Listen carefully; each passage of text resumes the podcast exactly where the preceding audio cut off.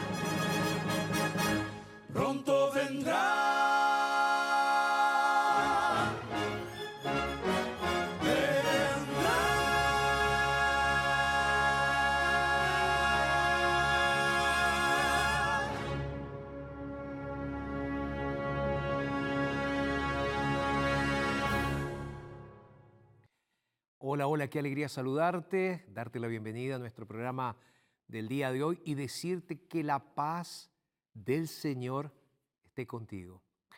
Te mando un abrazo a ti que nos estás acompañando a través de la radio también y quiero agradecer los mensajes que nos están enviando de diferentes partes de Sudamérica, tanto aquí del programa Verdades como también del programa diario que hacemos de cinco minutitos que lo transmitimos o lo publicamos a través de las redes sociales de la TV Nuevo Tiempo.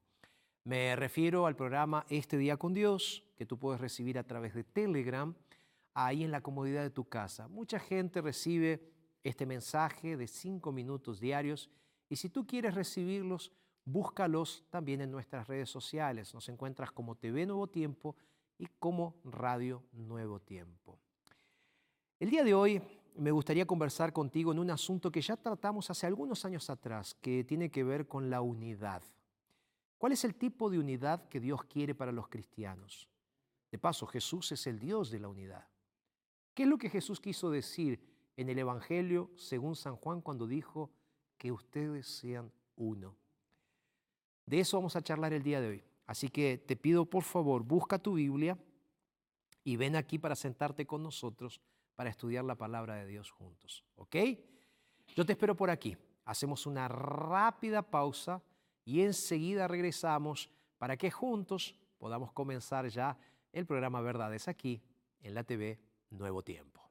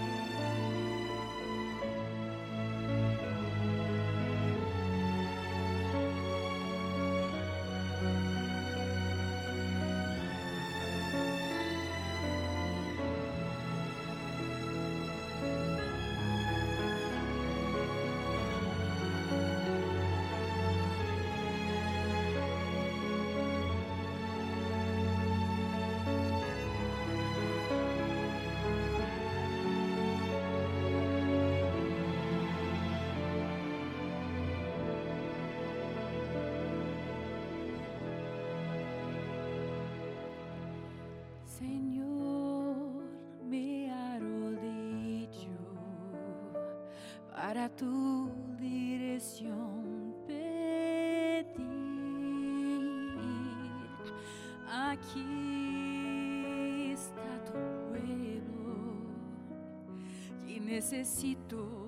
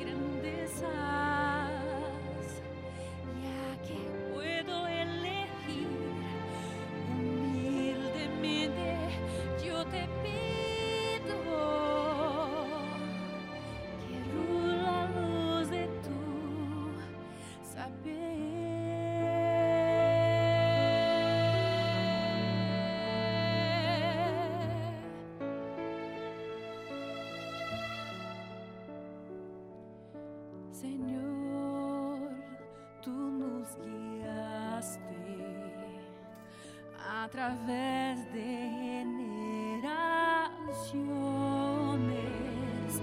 Imploró discernimiento para sabias decisiones. Ilumina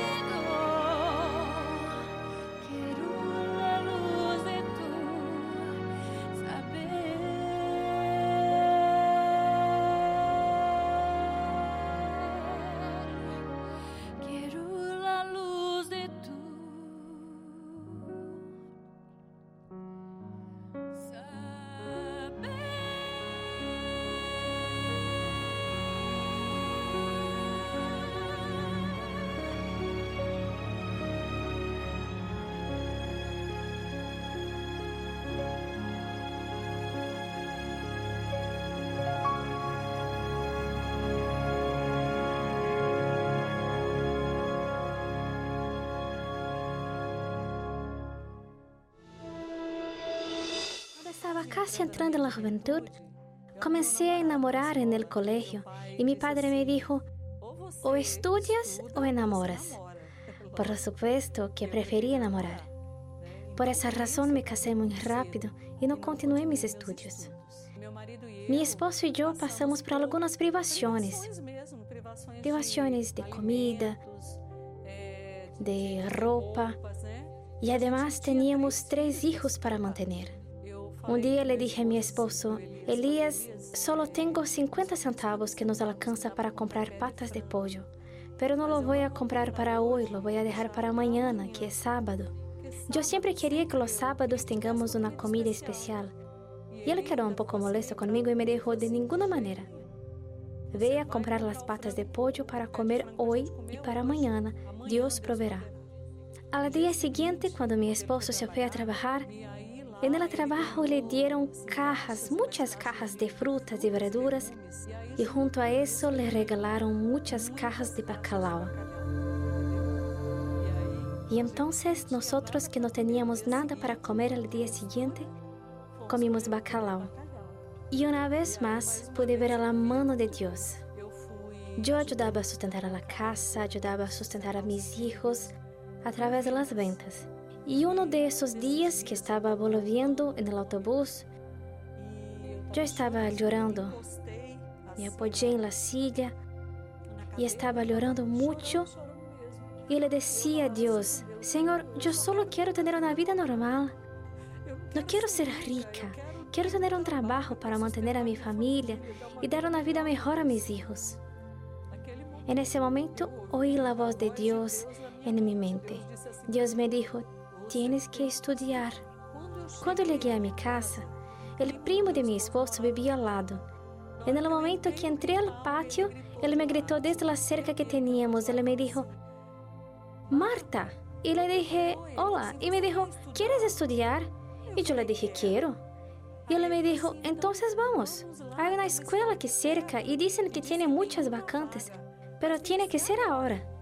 Me inscribí en el séptimo grado y dos años y medio más tarde pasé el examen de ingreso para la Universidad Federal de Rondônia. En el año 2013 hubo un concurso para el Instituto Federal de Rondônia e hice la prueba, pero no tuve el tiempo para estudiar. Pero me dije, lo voy a hacer. Cuando llegó la hora del examen, agaché la cabeza y oré. Y cuando salió el resultado, pasé en primer lugar. El consejo que le doy a las personas que, como yo, están en dificultades, busquen siempre a Dios en oración, porque en todos los momentos de sufrimiento, dificultad, de privación, estén seguros de que Dios está con ustedes. Dios permite las pruebas porque quiere cambiar tu carácter, porque nuestra vida no es solo aquí, sino que Él ha preparado para cada uno de nosotros la vida eterna.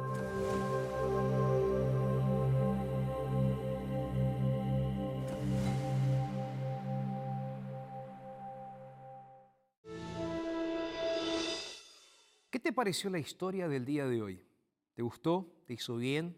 Cuéntame ahí en los comentarios de las redes sociales qué te pareció esta historia y si te hizo bien, cuéntanos también tu historia. Escribe ahí un mensaje en las redes sociales y dinos, mira, a mí me pasó esto también, o me hizo bien por esto, por esto y por esto. Me encanta leer los mensajes que van llegando a través de las redes sociales y nos hace bien también sentir de que a ti te está haciendo bien, porque esa es la idea.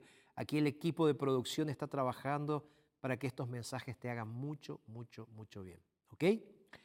Mira, quiero hacerte un regalo, como siempre lo hago. Voy aquí a buscar entonces nuestro regalo de hoy, que es el curso bíblico Marcadas por la Fe.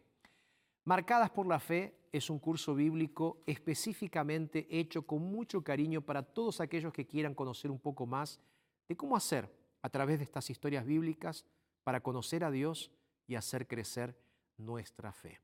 Pídelo ahora es gratuito, alguien ya lo pagó, nuestros ángeles de esperanza ya nos ayudaron, enviaron sus recursos para que tú tengas este curso completamente gratuito. Pastor, ¿cómo hago? Nuestro WhatsApp gratuito también es más 55 12 98 114 60. Lo repito, más 55 12 98 114 60 y puedes pedirlo en este momento gratuitamente. Vamos a hacer lo siguiente ahora. Yo voy a abrir mi Biblia aquí y voy a estar esperándote, me voy a ir sentando ya, porque te voy a estar esperando aquí en casa para que juntos podamos estudiar la palabra de Dios. ¿Ok? Te espero por aquí, ¿sí? Mira, yo ya estoy con Biblia abierta, solo faltas tú. Busca tu Biblia y ven rápido aquí para que juntos podamos estudiar la palabra de Dios. Te espero.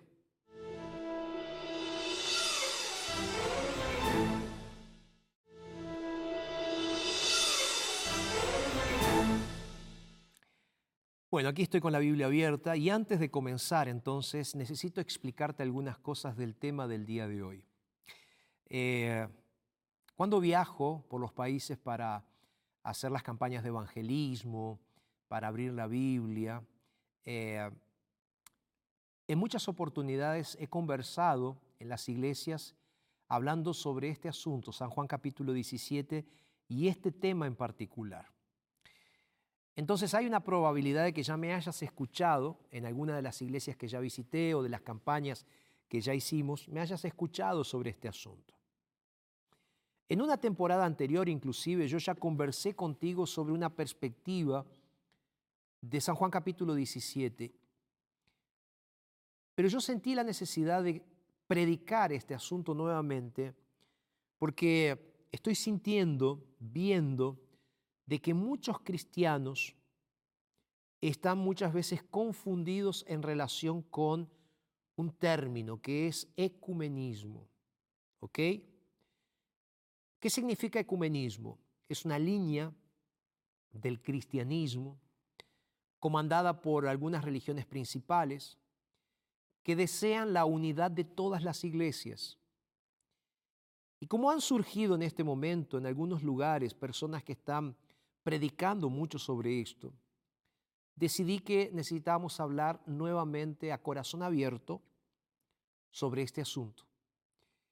Entonces ahora yo quiero eh, orar, porque el asunto es un tanto complicado o complejo para explicarlo, pero quiero que Dios me dé las palabras para explicarlo de la mejor manera, para que podamos entenderlo, podamos orar juntos por esto y tener la perspectiva de lo que Dios quiere del reino para nosotros.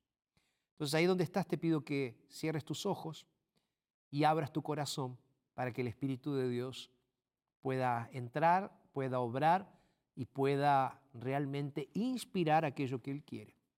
Vamos entonces a orar. Padre eterno, Dios Todopoderoso, Rey del universo, venimos delante de tu presencia, Señor, tan necesitados de ti. Este mundo tiene tantos desafíos, Señor, pero venimos necesitados porque queremos realmente, Señor, ver tu gloria. Entonces háblanos a través de tu palabra, Señor. Dirígenos, corrígenos si es necesario. Oramos en el nombre de Jesús. Amén, Señor. Amén. Vamos entonces a San Juan capítulo 17, a partir del versículo 20 vamos a estar leyendo, ¿sí? Abre tu Biblia y lee conmigo.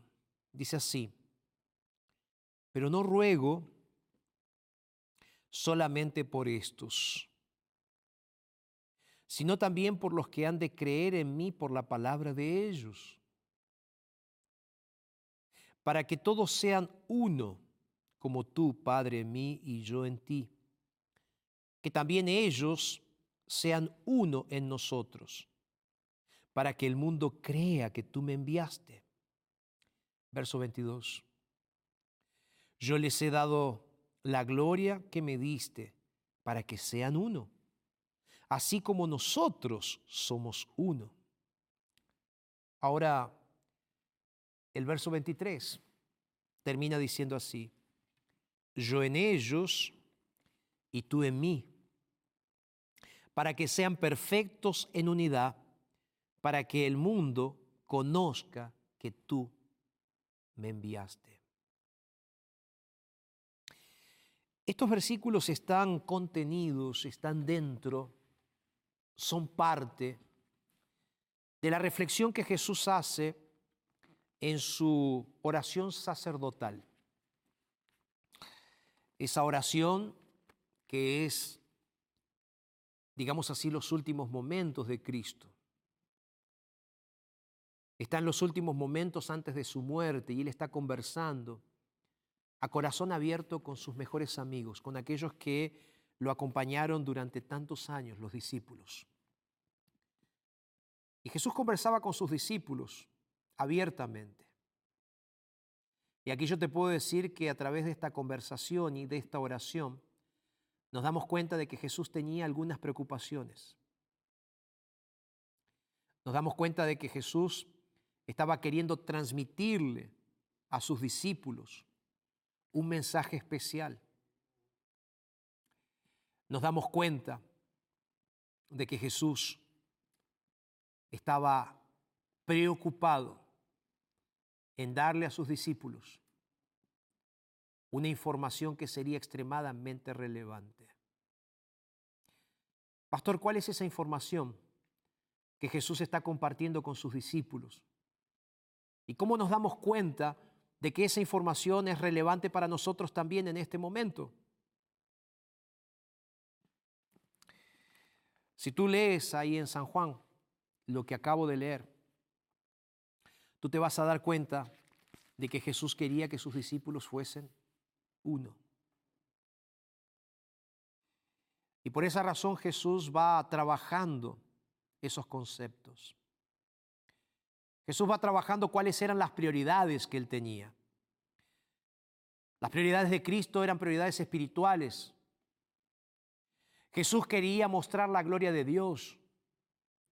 Jesús quería mostrar la santidad que el pueblo de Dios necesitaba tener. Jesús muestra a través de esta oración la necesidad de continuar la misión de proclamar el Evangelio al mundo. Y Jesús habla acerca de la unidad de la iglesia. Tú escuchaste los textos que acabé de leer, cuando Jesús les dice que sean uno. Y repite, Señor, que sean uno, como nosotros somos uno. A veces parece que nosotros los cristianos estamos viviendo exactamente lo contrario de los deseos de Jesús. A veces el cristianismo se divide, se raja cada vez más. Es un cristianismo que está extremadamente dividido. Polarizaciones. Y además de estar divididos, parece que en este momento los cristianos tenemos prejuicios unos contra los otros. Vivimos en países de Latinoamérica en los cuales ideologías políticas, filosofías humanistas han entrado dentro de la iglesia o de las iglesias de diferentes denominaciones y están causando estragos terribles. Estragos que están haciendo dividir iglesias de las mismas denominaciones en una teología de un tipo y otra teología de otro tipo. Y no solamente están dividiendo las iglesias de las mismas denominaciones, sino que también están dividiendo las iglesias cristianas que son primas, podríamos decir. Primas, pastor, ¿cómo así? Eh, mira, ¿por qué te digo esto? Porque un día llegué en una iglesia. Yo soy pastor de la iglesia adventista del séptimo día. Y la Red Nuevo Tiempo de Comunicación pertenece a la iglesia adventista del séptimo día. Nosotros siempre decimos esto, nunca te lo escondimos. Pero un día llegué a una iglesia evangélica ellos me invitaron para predicar y yo fui a predicar a aquella iglesia. Y cuando estaba predicando, o cuando estaba por pasar a predicar, el pastor me hace una broma y en la presentación él dice así, bueno, aquí tenemos al pastor Jorge, que él es primo nuestro, dice. Y me quedé pensando, ¿cómo primo? Porque él dice así, nosotros aquí de, de esta denominación evangélica somos todos hermanos. Pero él es adventista del séptimo día, entonces él es primo nuestro, no es hermano. Interesante el concepto, ¿no? Primos. Hay un solo Dios y todos somos sus hijos. Ahora, aquel día cuando yo estaba predicando en aquella iglesia que me invitaron y que prediqué acerca de la ley de Dios en aquella iglesia,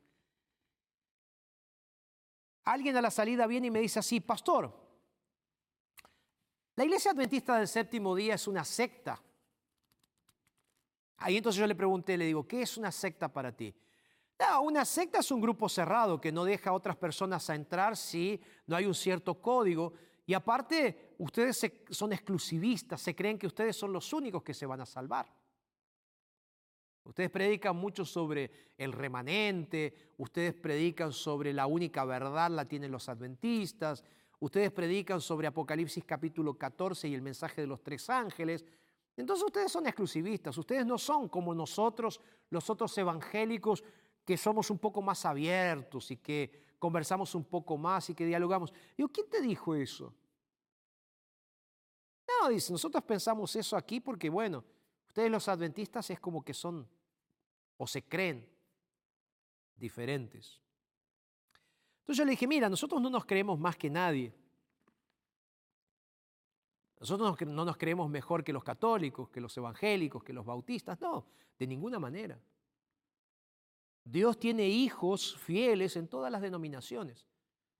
Entonces los adventistas no somos los únicos que nos vamos a salvar. Como no son los bautistas los únicos que se van a salvar. Como no son los católicos los únicos que se van a salvar. No, de ninguna manera. La salvación de Dios está abierta para todo aquel que cree en Jesucristo y lo acepta como su Salvador personal. Y la persona me dice, bueno, ¿y entonces cuál es la diferencia? Bueno, le digo, yo creo que nosotros tenemos una diferencia fundamental en la forma de interpretar las escrituras. Me dice, ¿por qué? porque bueno, nosotros los adventistas del séptimo día creemos que fuimos salvos por la fe en Jesús a través de la muerte expiatoria de Cristo, Cristo poniéndose en nuestro lugar. Pero al mismo tiempo Jesús nos pide que nosotros seamos obedientes.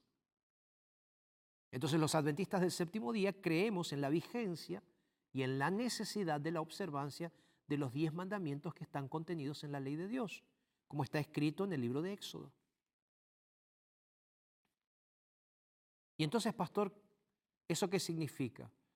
Bueno, los cristianos, todos los cristianos, fuimos llamados para representar a Cristo. Pero los cristianos literalmente fuimos llamados para presentar la palabra de Dios. Entonces necesitamos como cristianos estudiar la Biblia.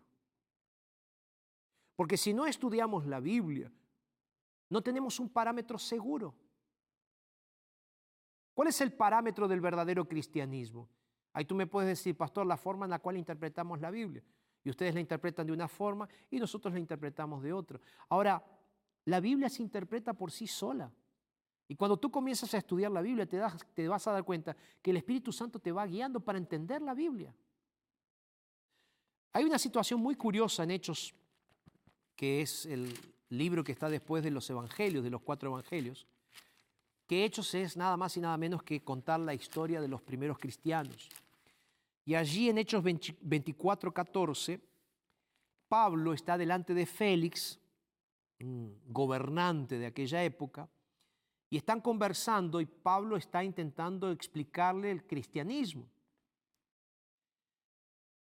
Y en un momento dado, Pablo le dice lo siguiente, versículo 14 de Hechos capítulo 24. Dice, pero esto te confieso, que según el camino, como eran llamados los cristianos, que ellos llaman herejía, yo sirvo al Dios de mis padres. Creo todas las cosas que están en la ley y en los profetas están escritas. ¿Cuál era el parámetro, de conducta de, Pablo? Él dice aquí la ley y los profetas. ¿Cuál era el parámetro de conducta de Jesús? Jesús dijo claramente a la ley y al testimonio, repitió palabras del Antiguo Testamento. Jesús mismo dijo en Mateo capítulo 5, está registrado, que Él no vino a cambiar la ley o los profetas, sino que Él vino a cumplirla. Entonces, ¿cuál debe ser el parámetro del verdadero cristianismo? Mira, esto es fundamental. La base del cristianismo tiene que ser la palabra de Dios. No conceptos ideológicos, no conceptos filosóficos, no conceptos personales, no libres interpretaciones, sino la palabra de Dios siendo interpretada conforme a la voluntad de Dios. Porque recuerda que como dice el apóstol Pablo en 2 de Timoteo, toda la escritura es inspirada por Dios. ¿Quién inspira la escritura? Dios. ¿Quién explica la escritura? Dios. ¿Cómo? A través del Espíritu Santo. Jesucristo en el Evangelio según San Juan dice, yo voy a enviarles otro consolador, el Espíritu de verdad. ¿Para qué? para que Él los guíe. ¿Te das cuenta entonces?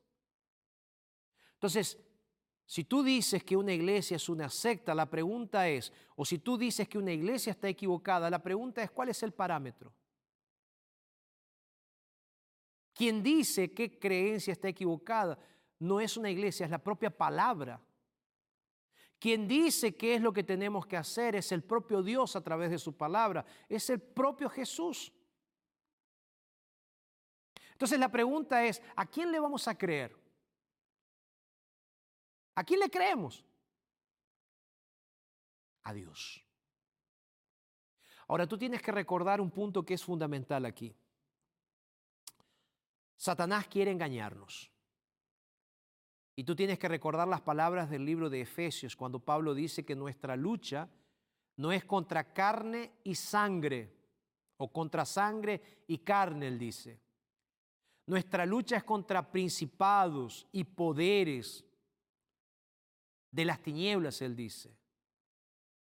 Entonces, nosotros debemos entender que Satanás quiere engañar. Dios quiere la verdad, Satanás quiere engañar. Satanás está luchando para tener el control de las iglesias, porque él quiere hacer que las iglesias sean llevadas a la mentira. Y en ese contexto aparece también el corazón humano esa lucha de poder que tenemos adentro, esas ansias de poder que tenemos. Mira, ¿te acuerdas la experiencia de la mamá de Juan y Santiago, los hijos de Zebedeo? En Mateo capítulo 20 está registrada esa historia, es muy interesante, porque la mamá viene y le dice, Señor, a mí me gustaría que mis hijos estén uno a la izquierda y otro a la, derecha cuando tú tengas tu reino. Ellos estaban luchando por posiciones en el reino. Y ellos querían ese, e, e, ese lugar en el reino, generando qué cosa? Un espíritu de división, de desunión, de egoísmo, de competitividad, de rivalidad. Y los otros discípulos quedaron tristes con la actitud de la madre y, de Juan y de su hermano. Y Jesús se puso triste. Me imagino Jesús diciendo, ustedes no entendieron nada de lo que significa el reino. El reino no es de este mundo. El reino es espiritual.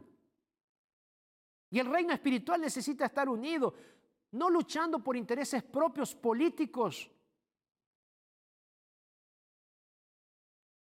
Un escritor, un predicador en realidad puritano llamado Thomas Brooks, él escribió una frase espectacular hablando sobre este asunto. Él dice, la discordia y la división no coinciden.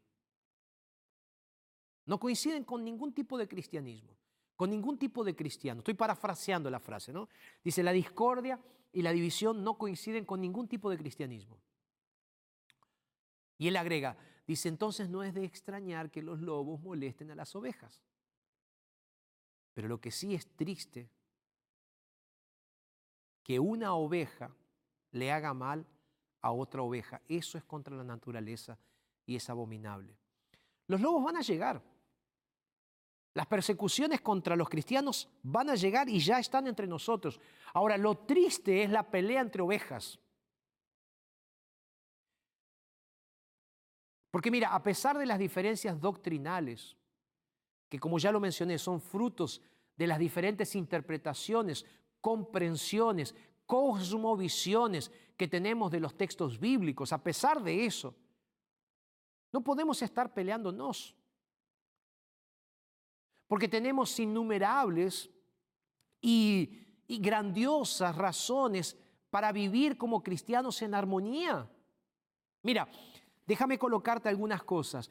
Creemos en el mismo Dios. Creemos en ese Dios que envió a Jesucristo nuestro Señor como Salvador del mundo. Y queremos seguir el ejemplo de Cristo. Como cristianos tenemos una misma misión. Queremos proclamar el Evangelio de un Salvador a todo el mundo. ¿Cuántas misiones extranjeras fueron creadas por diferentes iglesias? Creemos en la misma misión. Tenemos la misma esperanza. Deseamos la vida eterna. Creemos que Jesús muy pronto va a volver. Sí, mis queridos, tenemos la misma esperanza como cristianos. Y la seguridad, el deseo de querer ir al cielo. Y eso es un estímulo para nosotros. Es un estímulo inclusive para, para estar unidos y para estar en armonía. Y sabes qué? Lo que es interesante que en ese contexto el Espíritu de Dios se mueve entre nosotros dándonos diferentes dones, ministerios, posibilidades. Pero el Espíritu es el mismo. Pablo habla acerca de esto en Primera de Corintios. Primera de Corintios, capítulo 12. Primera de Corintios, aquí está, Primera de Corintios. A veces se nos pierde tantos textos bíblicos en la Biblia. Primera de Corintios capítulo 12. Mira lo que dice el apóstol Pablo aquí en algunos de los textos que te voy a leer.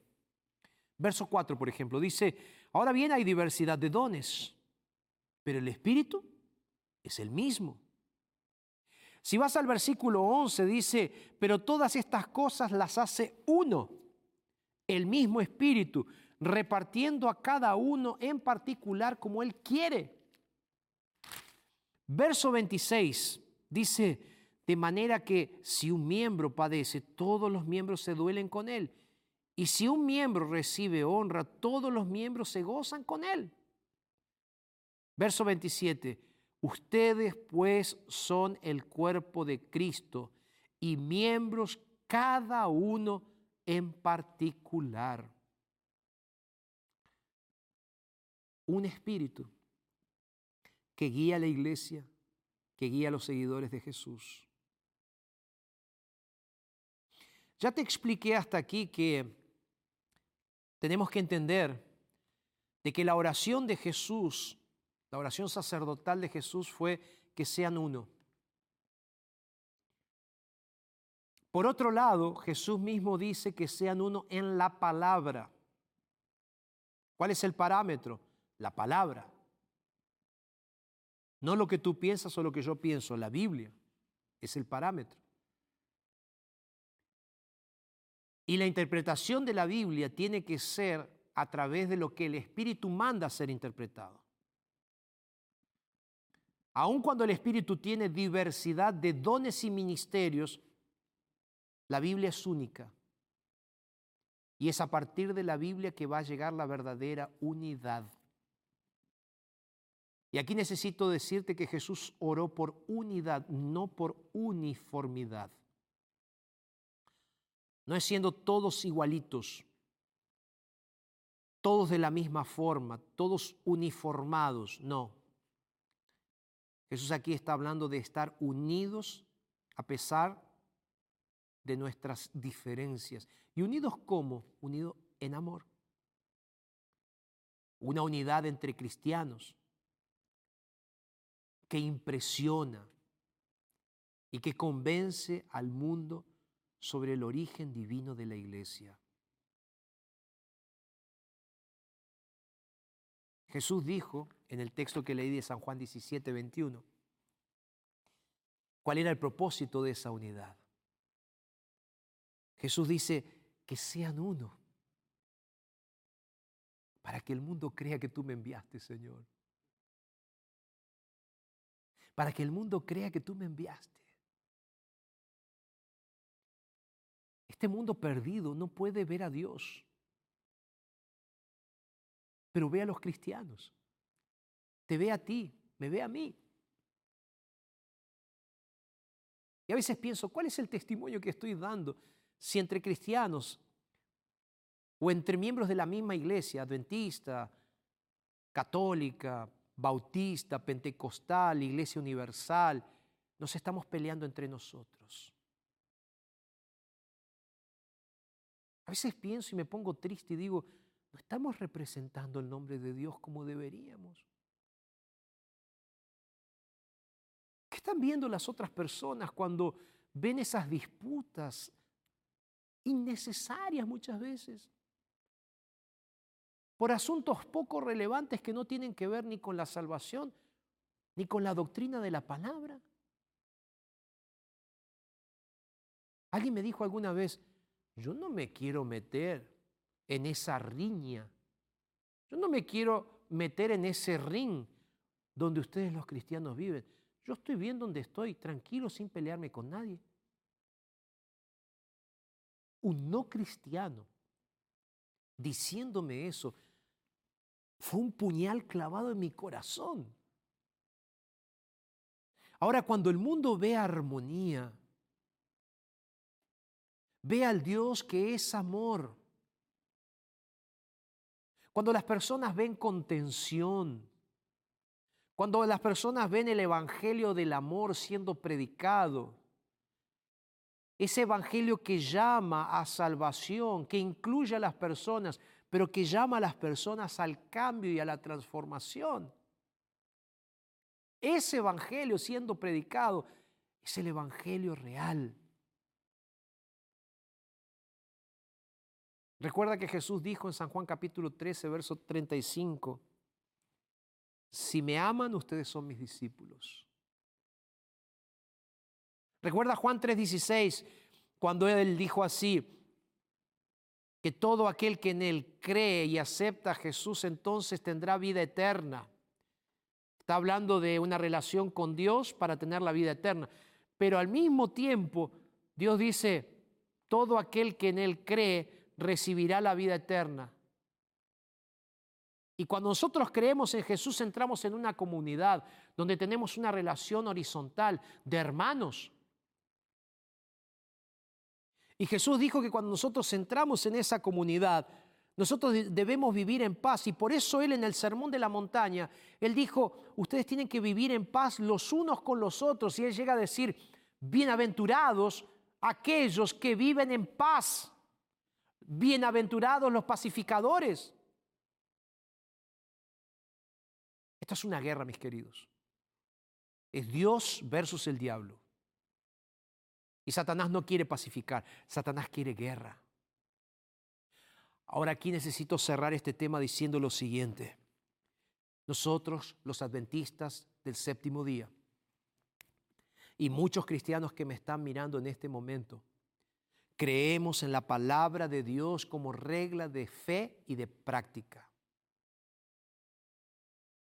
Y creemos lo que dice el Señor Jesucristo cuando dice que nosotros seremos juzgados por nuestro conocimiento y por nuestras actitudes delante de las palabras. Delante de la palabra. Ahora te digo a ti, si tú eres un cristiano sincero y conoces la palabra y no sigues la palabra, estás andando en un camino equivocado. Yo hasta aquí vengo hablando de la unidad. La unidad tiene que ser basada en qué? En la palabra.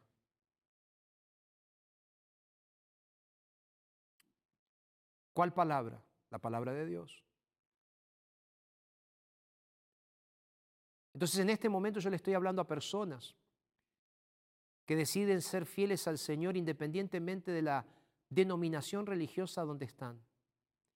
Entonces a ti te digo lo siguiente, mira, si tú quieres ser fiel al Señor, acepta al Señor Jesucristo como tu Salvador personal. Decide obedecerlo y guardar sus mandamientos, todos, todos y decide entonces congregarte en la denominación que piensa igual que tú. Pero pastor, no estás hablando de unidad, estoy hablando de unidad. Unidad en la palabra. ¿Tu iglesia es la iglesia que sigue la Biblia? ¿Tu iglesia es una iglesia que guarda los mandamientos? ¿Tú te congregas en un templo o eres parte de una denominación? ¿Tú vives el llamado que Dios te hizo o vives en las ideas preconcebidas de tus líderes religiosos? ¿Tú vives el verdadero cristianismo o estás viviendo ideas filosóficas de otros? La verdadera unidad trae paz en el amor de Cristo pero nunca negociando principios. La verdadera unidad que Dios quiere es la unidad en el Espíritu de Dios, basados en la santa palabra. La pregunta que te hago es, ¿de qué lado estás? Hay solo dos lados el lado de Satanás y el lado de Dios. Si tú quieres ser un fiel seguidor de Dios, debemos vivir en unidad, basados en la creencia en Jesús, en la palabra de Dios y en el poder del Espíritu Santo. ¿Tú quieres ser parte? Yo quiero. Arautos ahora va a cantar. Y mientras ellos cantan, me gustaría que tú pienses muy bien en lo que acabo de decir, para que el Espíritu Santo toque tu corazón y te haga entender el mensaje de este día. Voy a estar orando por ti. Tú ora ahí del otro lado. Y Arautos ahora va a cantar. Arautos, por favor, canten.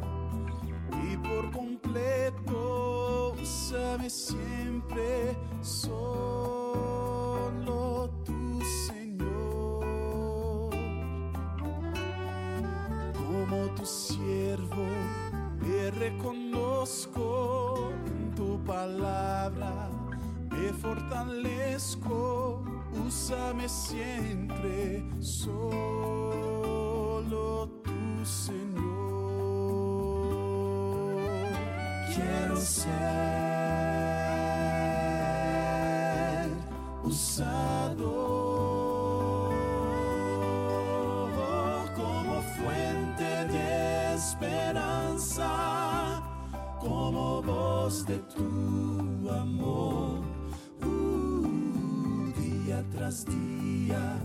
Yo soy tu siervo y en comunión yo me entrego, úsame siempre, solo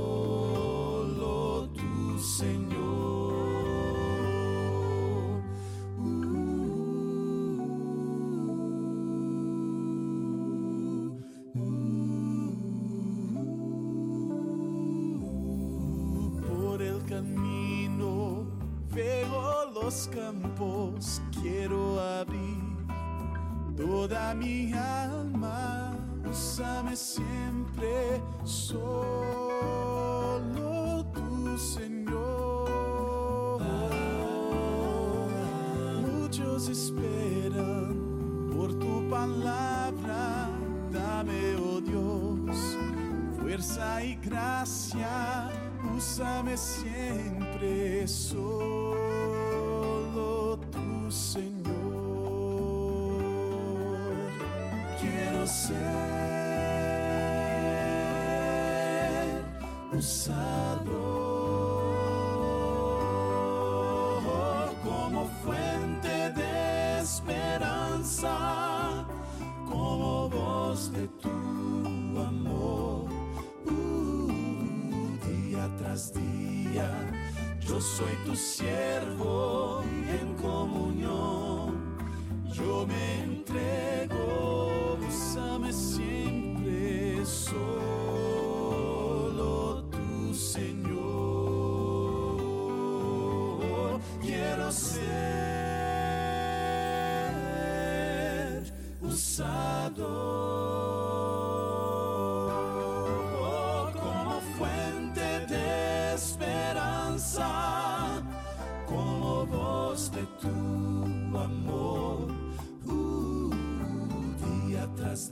yo soy tu siervo y en comunión yo me entrego, úsame siempre, solo tu Señor.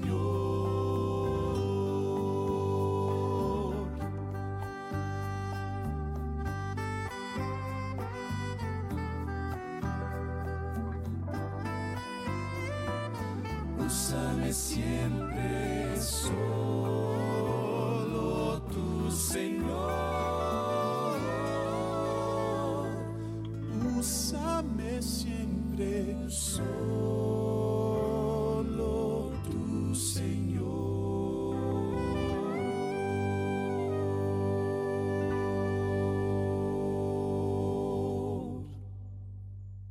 Yo sé que el asunto de hoy no fue tan fácil de digerir porque puede ser que tú estés ahora en una denominación religiosa que habla de Jesús, pero no sigue los mandamientos de Jesús.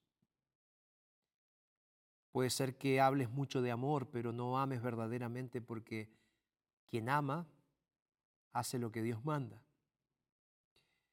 Mi denominación religiosa no es mejor que la tuya.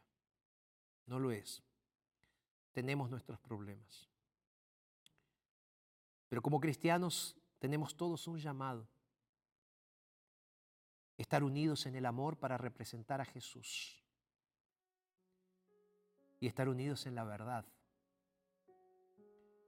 siendo tolerantes los unos con los otros y llevando la misión tan lejos como sea posible. Dios no nos llamó a un ecumenismo donde negociamos principios bíblicos o doctrinas. Dios nos llamó a la verdadera unidad basados en la palabra de Dios. Si alguien o algo te hace sentir o te hace dudar que hay que abandonar la Biblia para seguir otras ideas, aléjate rápido, porque ese mensaje no es de Dios. Si tú realmente quieres ser fiel al Señor, entonces tú tienes realmente que estudiar la palabra, porque es en la palabra y en Jesús que el verdadero cristianismo estará unido. Recuerda que habrá solo dos grupos al final del tiempo y ahora tú necesitas decidir de qué lado vas a estar. Yo quiero orar, pero después de la oración quiero ofrecerte un curso especial. Vamos a orar. Señor, ayúdanos a estar del lado correcto, para que cuando tu venida sea, podamos estar juntos, abrazándote y unidos en ese amor y en ese espíritu. Oramos en Jesús. Amén. Yo te hablé de la palabra y te hablé de estudiar la Biblia. Yo quiero desafiarte para que pidas un curso bíblico. Urgente. Hay un curso bíblico que te vamos a estar enviando que realmente te puede explicar un poco más el asunto que acabo de trabajar el día de hoy. Más 55 12 98 114 60 puedes pedir este curso bíblico. Hazlo ahora en la mayor escuela bíblica del mundo. Y si quieres, puedes ingresar a nuevotiempo.org barra escuela bíblica. Pide este curso que va a transformar tu vida. Ahora, no pierdas tiempo y estudia la palabra de Dios para saber de qué lado vas a estar. Más 55 1298 114 60 para pedir este curso. Te mando un abrazo enorme, que Dios te bendiga y recuerda, lo dijo Jesús en dónde? en su palabra. Entonces yo creo y digo, es verdad. Te mando un abrazo grande, que Dios te bendiga y que la paz de Jesús esté contigo. Hasta la próxima.